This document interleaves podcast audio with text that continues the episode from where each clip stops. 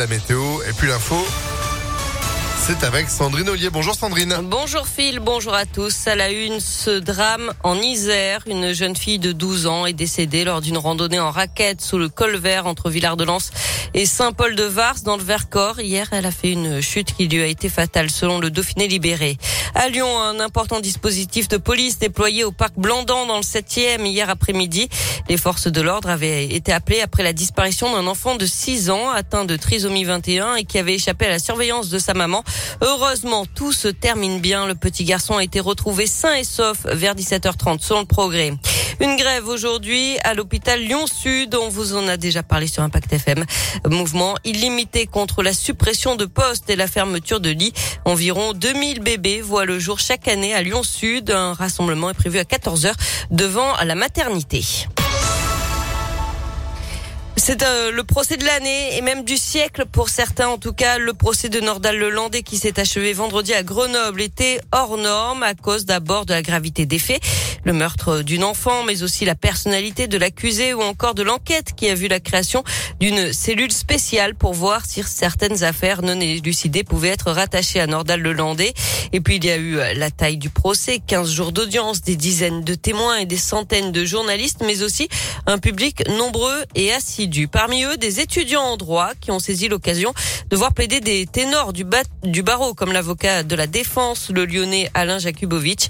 Marie, 20 ans, avait ainsi fait la route depuis Aix-en-Provence. En fait, ça donne juste envie d'être avocate, vraiment. Parce que on se dit, mais waouh, c'est oui, il défend quelque chose qu'on dire indéfendable, mais il défend les, les, droits du suspect, il défend les droits de la défense en général, et avec la technique qu'il utilise, l'art oratoire, en fait, c'est la autant la technique judiciaire en fait que l'art oratoire en lui-même. Et c'était, on peut être d'accord ou pas avec lui, mais je reconnais le talent et, c'était vraiment très beau en tant qu'étudiant de se rendre compte. À chaque fois que j'écoutais, je me disais mais oui, mais ça on le voit en cours en fait, ça on le voit en cours, c'est l'application pratique de ce que nous on peut voir en théorie.